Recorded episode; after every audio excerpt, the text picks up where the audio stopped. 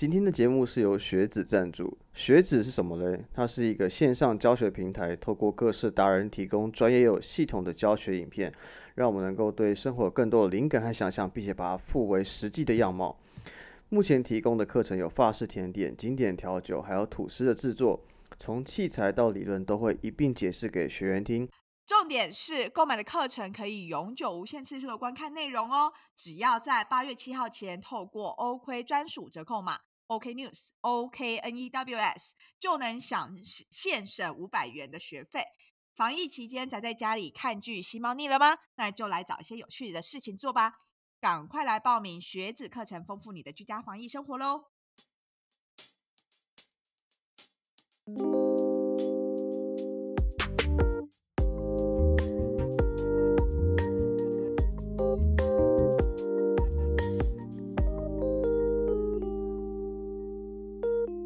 迎来到 OK News，我是 Jake，我是 Amy。我们在这里分享我们看到的欧洲点点滴滴。看腻了美中角力和非蓝奇绿吗？那就来听听欧洲的声音吧。你有觉得我今天声音比较磁性吗？你真的很烦，我必须要跟所有的听众说，就是。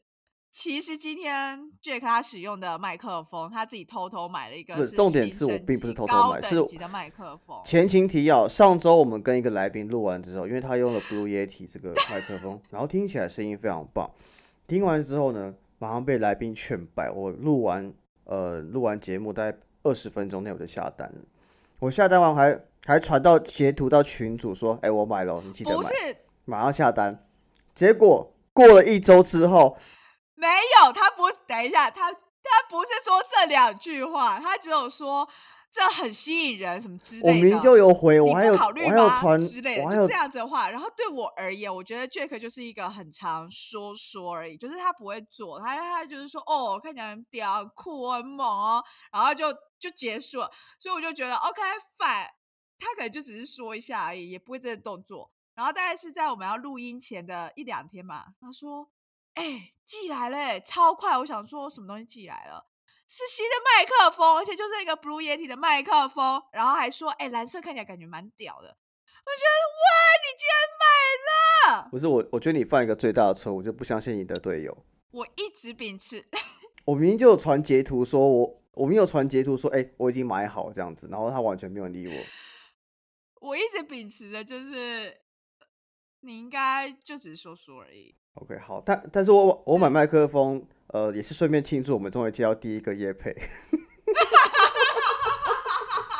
哎，你有不是？我觉得学子很屌，因为你有看怎么样？因为我觉得现在刚好是呃接着夜配很刚好的时间，是因为刚好大家都是三级警戒在家里，对，所以其实很多时间很闲，就是。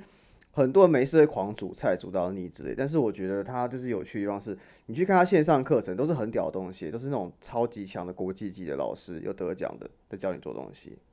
而且我其实有稍微看了一下他那个网站上的那个影片啦，然后他影片很有趣，就例如说他其中有个是那个教甜点嘛，那老师为了是要让你一次就是透过这个课程可以了解各式不同的种类的甜点，所以它就是什么塔皮类的啦、千层的啦、泡芙的，或者说常温点心类的，或是生日蛋糕类，就它尽量把课程设计出你每一次他都教你不一样的东西，等于说你可以自己再去搭配，而不是说我今天这一套课程就全部通通都是塔皮类，那你就只会只局限在塔皮而已。然后，而且老师他就在那个介绍影片也有提到，就是说。他在教的时候会把很多理论都融合进去，所以他希望教给学员的一个概念就是说，哎，他理解这个理念以后，他了解这理论以后，他之后再遇到类似的状况或问题，他可以自己去运用，他不需要说一定是说，哦，老师说一我就做一，说二我就做二，他是可以自己去。马上的去反应，然后判断，然后去变通，所以这个也才是一个我觉得是比较长远的一个教学的方式。所以他回到了这个公这个气化最根本，他希望是撒下一个学习的种子到你的脑袋里面，让它去发芽。哦，不是哦，学子就是这个概念，嗯。不是连胜文那个台北市希望的种子，是学习的种子的概念。这个我相信 叶佩他们是没有希望我们这样做连接啦。好好，但是顺便附注一下，因为他们有些课是在募资的，那目前的话，只有募资的那堂课无法使用折扣嘛，那其他都是可以使用折扣码的。那欢迎大家，如果你在家。呃，防疫在家无聊了，那你又想学新东西，比如说像调酒，我觉得蛮喜欢，因为其实之前常跟朋友喝酒，那我觉得如果自己在家可以弄点调酒的话，就不用去外面喝酒，增加更多与人接触、与人连接的机会，也都蛮好的。那，哎，我觉得调酒部分它就也是算是蛮基本款，就是它就是用六大基。基本的基础酒去调出各式各样不同的，你有水果类的啦，或者说经典类的啊，什么他都会教。所以我觉得他的课程的设计本身啊，就是可能因为老师本本来就蛮强的，然后再加上很用心的去呃拍摄这个教学影片，所以我觉得真的算是一个还蛮值得的。所以呢，防疫之后，疫情过去之后，你会变成一个肥宅还是一个很潮的人，就看这一次了。好，好，我们现在就留给就是听众决定，留给听众自己决定。好了，我们是不是要听到我们新闻？哎，可是，在听到我们新闻之前，我想要对你要讲什么？你稍微高中同学的事情？对，就是我刚好跟我高中同学稍微聊天，就我们聊了，然后就有几个朋友就都有在听 OK News 这样，然后他们一开始的时候就说，每次听到我在讲那个前半段的那个我们的。很尴尬的开头，时候他们都觉得超好笑，就是很想要故作震惊这样。然后，但其实他们都觉得每次听到都觉得超好笑。然后，而且其实有一个是，其实我们可以录起来，根本不用每次都讲。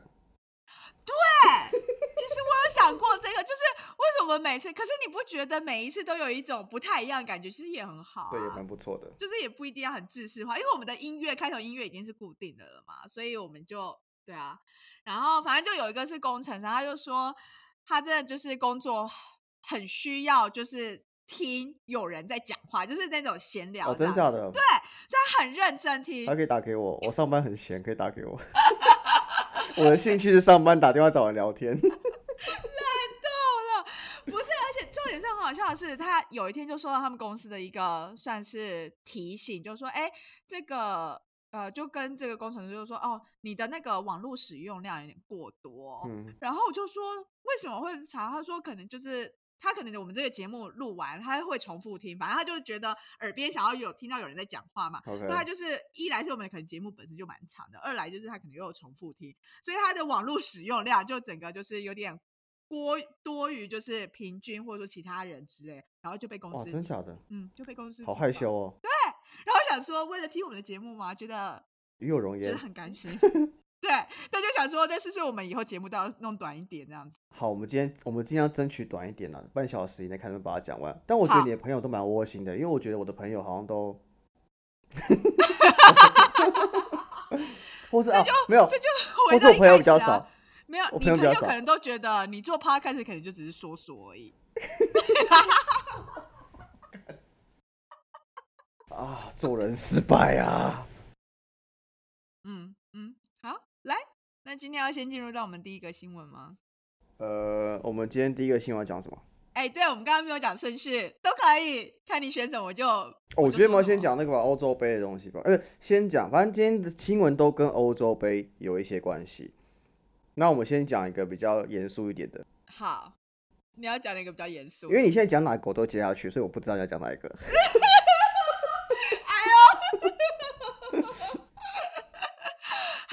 就先讲跟欧洲杯最有关系，就是大家应该最近呃，应该说前两天吧，应该都有在看比赛，就是到底要想要看说谁进四强这样子。然后反正现在就是西班牙、意大利对英格兰跟丹麦，然后进四强嘛，然后下礼拜会那个会。会开始开打这样，然后呃，但在这当中，就是也发现，就是在那个比赛场场子里面啊，都会看到什么 TikTok 啊等等之类的，就是越来越多的中国厂商的呃赞助广告是出现在这些国际赛事里面。然后其中呃，瑞士的一个报纸他们就也有提到，就是说呃，在过去的时候，我看一下哦，他们说之前其实。二零一六年的时候举行的比赛当中，只有一个中国赞助厂商是电视制造商。那这一次呢，就 TikTok 啊，然后还有什么 V Vivo 支付宝还有 Hisense。然后，但在这同时呢，没有任何像是美国相类似的产品，例如说什么 Facebook 啊，或者 Google 啊，或 Amazon 啊，就是或 Apple，就是都没有出现在这种所谓的官方的合作伙伴。所以其实，呃，就有两方面的说法，就是说，一来是是不是这有点像是中国的一个长期的策略，是说想要进驻到整个欧洲的市场，但其实对于这些就是外国人员，他们根本就看不懂到底 Tik。就是他们写的那些是什么？他可能就是 TikTok 的那一个标志，但是如果他像其他的广告，他可能会写说，哦，如果要买电视，就是要买什么哪个牌子什么，那他就是用中文标识，其实对于外国人也是无感的。所以就也有人在提说，到底为什么会想要投资这么多的资金，就是赞助厂商会想要在这边？那另一个说法是说，哦，因为其实现在中国本身有越来越多的消费者是都很。疯狂热衷于这些足球比赛，所以呢，其实今天在能够在这些就是世界的赛事当中露露出，其实是对于这些呃曝光度是增加很多的，然后会进而影响到就是他们业绩等等。我只能说，这些人一定没有去研读一下共产党的党纲，跟听习先生的讲话。你现在是有讲话吗？我讲话，你有听到吗？完全没有。可能是声音太好听了吧？可能是声音太好听了，我想要直接忽略。在你耳朵融化就对了。改。好，我真的我我我我我简单补充一下，就是说，其实这有几个点。第一个点是说，其实从二零一四年开始，呃，习近平就已经把足球这个运动列为国家的学校课程。那因为呢，其实在中国，它本来就是一个政策执行力非常强的国家，因为党说了算，所以呢，其实后来。呃，从一四年开始之后，足球在中国变一个非常兴盛跟风靡的运动。大家可以想象一下，台湾其实是呃棒球跟篮球算比较兴盛的运动。那在中国的话，其实他们的棒球还好，他们反而是足球跟篮球是比较兴盛的。那当然，乒乓、羽毛那些是另外一回事嘛。我只是在讲比较娱乐性比较高的。那第二个点的话是，你可以看到，其实近几年中国本来就把一些布局往欧洲延伸，不管是一带一路。还是中欧投资协定，或者足球等等，而甚至其实也蛮多的。呃，在欧洲的中国的华人也会想要看，就是足球，那也可以被广告行销到。而你刚好说到 TikTok，其实国外的用户，其实 TikTok 用户也是蛮多的，所以其实这都是有他们的一些战略考量。但是我觉得更大考量是因为伟大的主席喜欢足球，而且加上现在他们其实跟美。呃，跟美国其实是没有那么友善，所以他们可能会把一部分的呃放在美国体育赛事的预算拿去放在欧洲赛事，我觉得都是合理的安排了。我觉得这还好，但其实这回到最根本，就是他们最上面的人讲什么，他们下面都会照做。另外就是他们会喜欢用钱撒向世界，这就很像是前阵子我看到的是那个瑞士他们在说阿里云，他们就是。有个好像是政府标案什么之类，反正就阿里云好像就用非常非常低的价格，就是希望能够增加他们的竞争力。然后同时就是，其实像这种政府标案什么，其实你也都会设定一些就是规范嘛，例如说价格可能是在呃什么样的 weightage 来做一个考量。那其中就是在那个标案当中，好像就是呃价格就是占了很大的一个因素。所以如果今天你的价格是踩非常非常低，相较于例如说呃。Amazon 的 AWS 啊，或者是其他，因为其实如果今天你能够在一个欧洲国家进入，你之后要再扩展到其他欧洲国家，其实你的门槛就相对来讲比较低，相对容易。对，所以但之前他们是一直想要进入，其实很多考量就是说，到底呃个人资讯的这个风险，或者是说。安全的考量，这些都一直是为什么他们会被拒于门外嘛？所以在这一次的那个瑞士这个政府投资案当中，就是大家就也有就是提出这样的一个 concern。OK，所以大家其实以后在做一些品牌的选择上，还是要留意一下。对，下一个新闻的话，我们是也要讲跟足球赛事相关吗？不是都相关吗？今天不是都相关吗？哪有？有一个就没相关好啦。另一个是说啊，其实之前我们好像有稍微提到，就是匈牙利其实对于那个呃同性恋，就是 LGBTQ 这个，他们秉持着一个比较保守的一个心态啦，去看待这个多元文化，然后所以他们想要执行实施就是反同性恋法，然后换言之就是说，他们对于就是学校的教育啦，或者什么，他们都不会谈这件事情，甚至是禁止出现这样子的一个一个教育这样。然后荷兰的总理鲁特呢，他就强烈的就是反对这件事情，而且就跳起来就是跟他是来抨击匈牙利说该滚出欧盟。对，因为他觉得你只要发布了这个反同性恋法案的话，其实你相对于来讲，你就跟呃欧盟所强调你要包呃包容多元文化、尊重多元文化这样子一个价值观是。是背道而驰的，所以他就觉得，如果你今天执意还是要发布这样的一个反同性恋法案的话，那你应该就要退出欧盟。然后，对于就是所有 LGBTQ 的相关的权利啊，就是他觉得匈牙利总理就就没有办法做的很好。但相对来讲，对匈牙利总理而言，他觉得说这是我家自己的事情。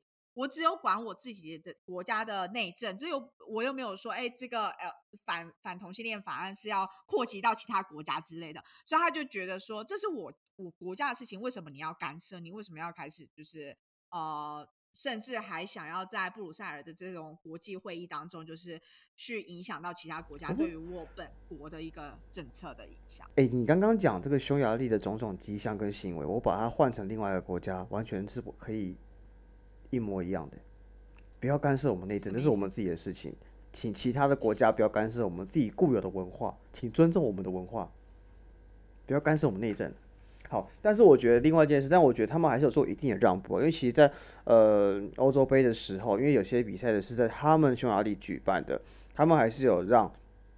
就是一些观众，比如说荷兰的观众，带着彩虹旗进去里面看看足球赛，因为我相信在可能一些更严厉的国家，可能就无法做这样的事情。你说连就是带进去场内都不行，因为他们其实那个很强调那个这个反同性恋法，就是说他们要禁止向这些十八岁以下人展示任何跟同性恋。呃，有关的内容，所以搞不好彩虹旗对于他们而言，就是被视为就是是有关的内容。对，但他们还是允许，我觉得还是值得嘉奖了。那他们期待他们可以做更进步的一些做法，这样子。哎，但我蛮好奇的，就是说，呃，荷兰总理啊，其老实讲，就是这件事情跟他的国家完全没有任何的利益冲突，或者他为什么他他为什么会就是。